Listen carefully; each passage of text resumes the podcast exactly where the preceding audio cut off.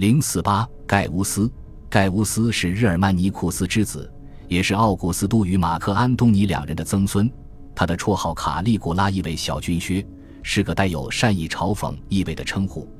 这是因为他幼时穿着军靴，跟随父母住在莱茵地区的军营里。盖乌斯于公元三十七年即位时还不到二十五岁，即位后他迅速采取行动，除掉了提比略遗嘱中规定的。作为共同继承人的提比略盖梅鲁斯，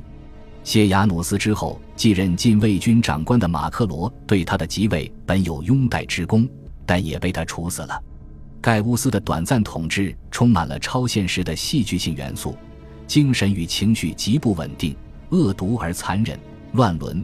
可笑的优柔寡断与任性，例如他发起的入侵不列颠的闹剧，自我神性的狂想。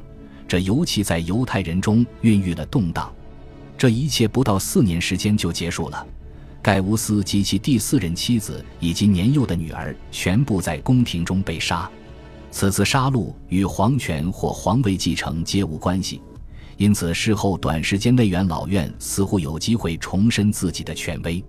但他们正在商议时，禁卫军已经把问题解决了。公元四一年一月，盖乌斯的叔父。日耳曼尼库斯的弟弟提比略克劳迪乌斯尼禄日耳曼尼库斯成为尤利亚克劳迪王朝的倒数第二任皇帝。